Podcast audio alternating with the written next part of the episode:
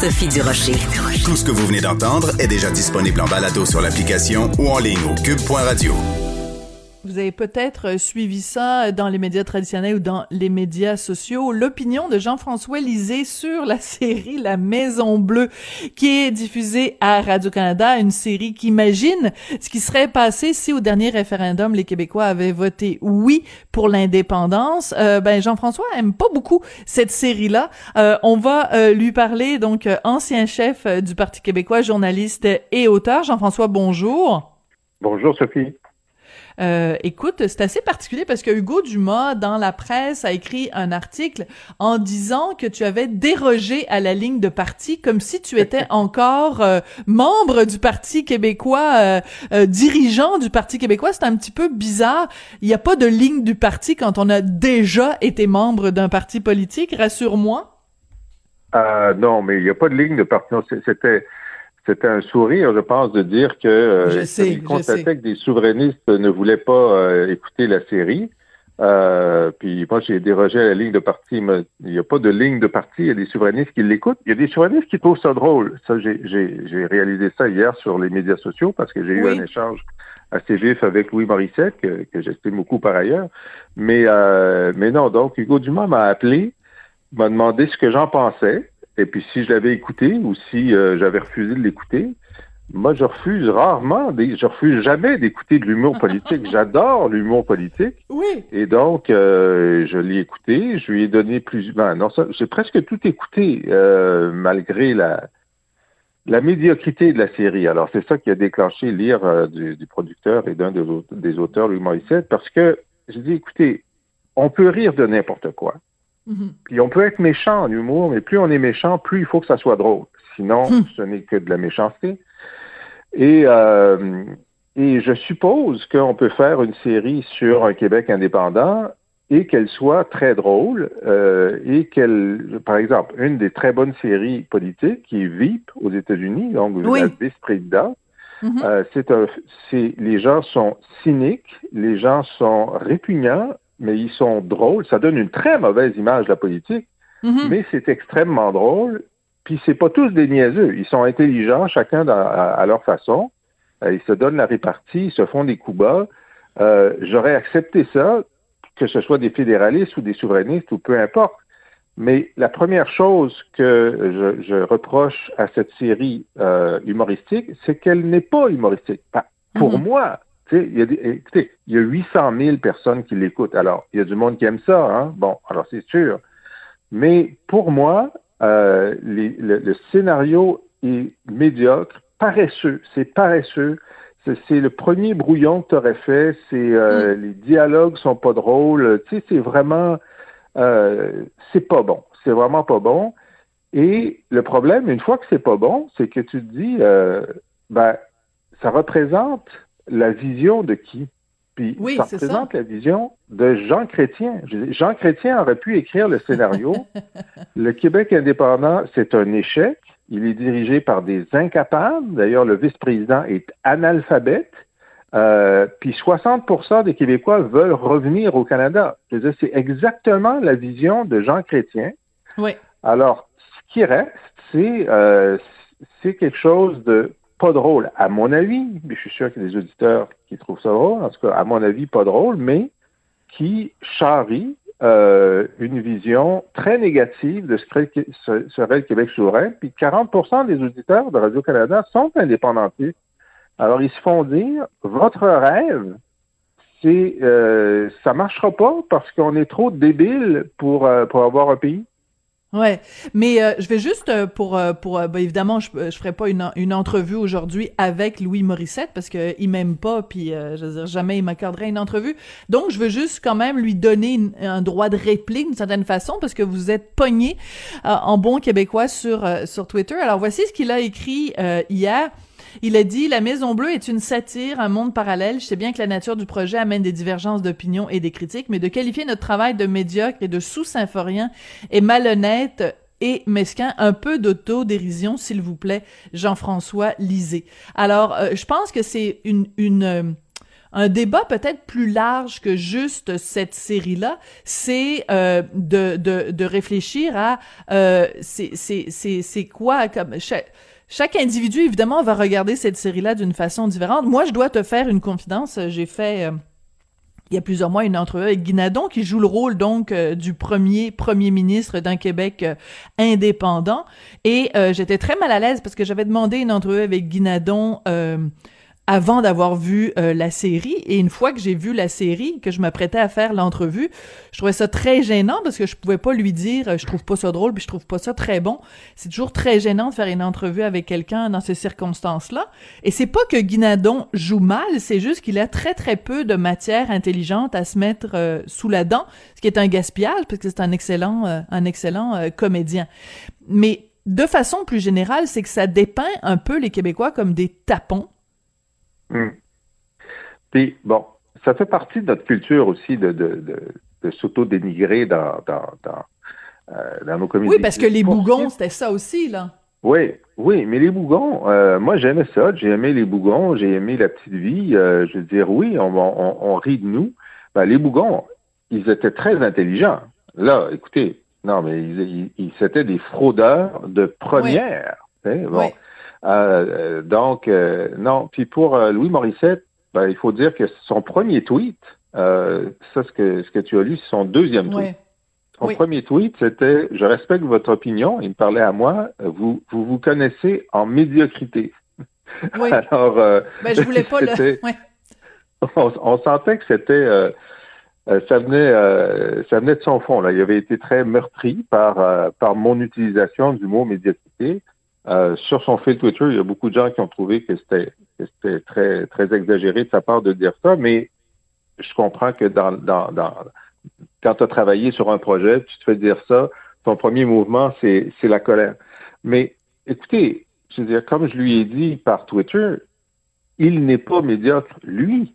Euh, le, le, film Le Mirage, la série Plan B, c'est de grande qualité. Puis je lui avais dit personnellement, Mirage, c'est un des meilleurs films. Je trouve que c'était une, vision des choses, euh, la sensibilité. La, ah oui, j'avais adoré moi aussi. Bon, alors donc, j'ai dit, c'est justement parce que je ne vous sais pas médiocre que c'est si euh, décevant, ce mhm. film-là. Euh, bon, alors oui, on a tendance à se montrer comme des idiots, mais lorsque ça, puis là, c'est Radio-Canada qui, aurait pu se poser la question. Là, on va faire une série qui montre une, une option politique comme étant dirigée par des idéaux. Okay? Oui, ben alors, c'est là que ça devient intéressant, c'est que c'est pas n'importe quel diffuseur. C'est sûr que le fait que ce soit Radio-Canada, qui est une entreprise fédérale payée avec l'argent de tous les Canadiens, Admaré, Ouskoué, Admaré, euh, c'est là que le bas blesse, parce que c'est sûr que les, les, les dirigeants de Radio-Canada peuvent pas dire c'est une série comme une autre. Je veux dire, c'est un scénario où on imagine à quoi ressemblerait un Québec indépendant et la réponse c'est une gang de tapons qui sont pas capables de euh, trouver leur propre derrière dans un sac de papier brun. exact, exact. Alors, on, sent que non seulement il n'y a pas eu d'hésitation, mais euh, la série a été renouvelée pour euh, une deuxième saison. Deuxième saison. Hein? Bon. Alors, euh, et bon, c'est parce qu'il y a du monde qui l'écoute. Hein? On, on, doit s'incliner devant la cote d'écoute. Elle existe. Bon, euh, mais je me, je me souviens euh, de, de tu sais, Louis de Funès euh, quand il faisait ses, sa série Le Gendarme, euh, dont les, les, derniers épisodes étaient épouvantablement mauvais. Euh, dont le gendarme et les extraterrestres, je veux dire, ça, ça, ça, ça a pris une demi-heure à écrire euh, ben dans, dans, un bar. Euh, bon, mais tout le monde est allé parce que c'est Louis Funès. Et Le Monde avait écrit une, une critique de, de, de une critique d'un paragraphe en disant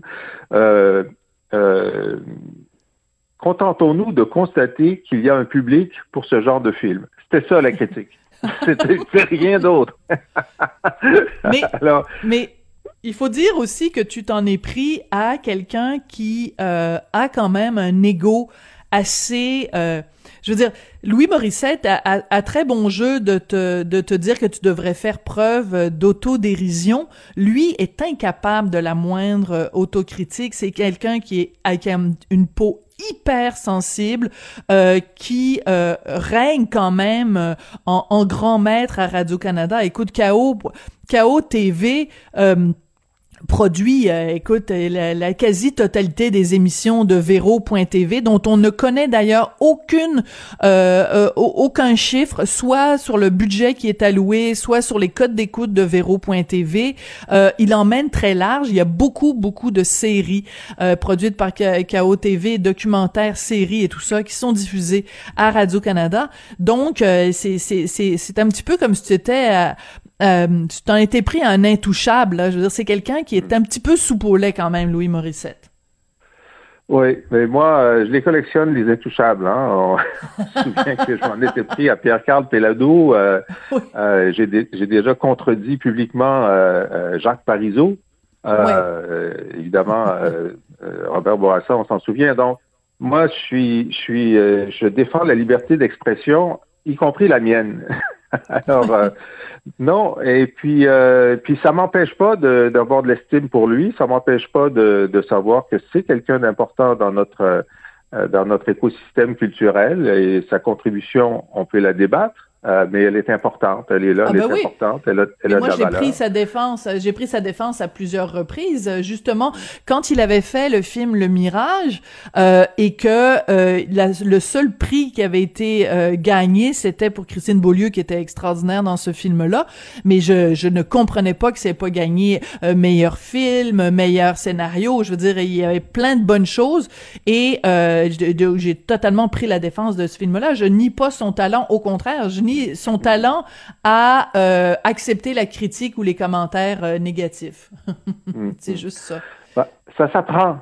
Ça s'apprend. Hein? Alors moi, j'ai toujours dit euh, que tous les journalistes devraient, là je prends la, du point de vue du politicien, tous les journalistes devraient avoir un article sur eux pour se rendre compte de ce que c'est que de perdre le contrôle de son image publique. Mm-hmm. Parce que au début, ben, toi, tu, en as eu un certain nombre, mais euh, la plupart des journalistes n'ont jamais eu d'articles qui euh, les critiquent. Euh, et la première fois que ça t'arrive dans ta vie, c'est ça oblige à, développer un muscle que tu ne pensais pas que tu avais.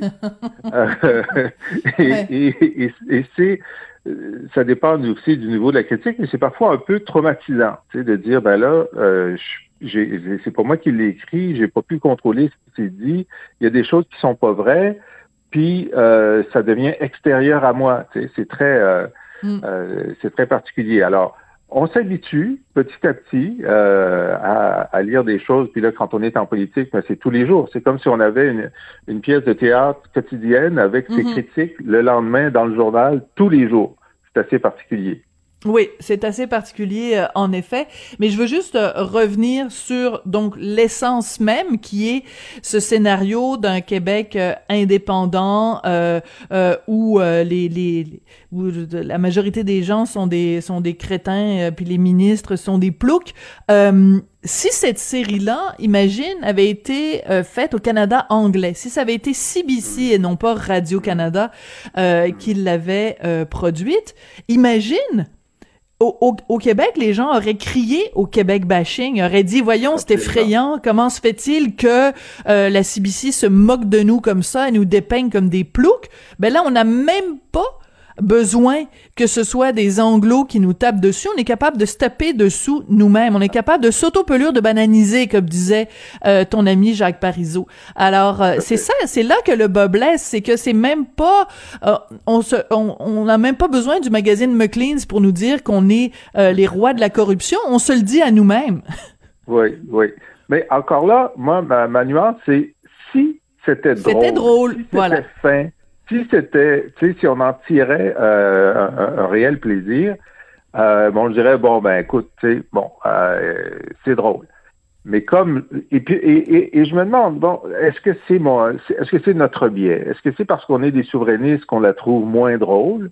Euh, moi, je suis quand même assez bon public. Tu sais, euh, je l'ai mm. écouté, Louis de Funès et les, les, extraterrestres. Je suis, bon, je suis assez bon public, mais peut-être que ma carapace euh, euh, n'est pas assez forte pour trouver ça drôle. Mais je me demande aussi, est-ce qu'on va avoir la Maison Rouge, où là, ça va être une gang de fédéralistes qui sont en train de, je sais pas moi, faire un programme de commandite pour vendre des drapeaux du Canada puis euh, qui se font avoir par leurs propres amis euh, dans, dans, des compagnies de, de relations publiques euh, qui volent de l'argent, mm. puis qui la mettent dans des enveloppes. Je veux dire, il y a peut-être du matériel dans le paysage pour faire une série drôle sur la corruption libérale et fédérale. Tu sais. Mais ça, c'est excellent ce que tu poses comme question, parce que si, mettons, toi, Jean-François Lisée, t'écrivais cette série-là, quelle serait la réaction des dirigeants de Radio-Canada qui sont chummy-chummy avec Justin Trudeau qui leur a donné un, un, financement de 450 millions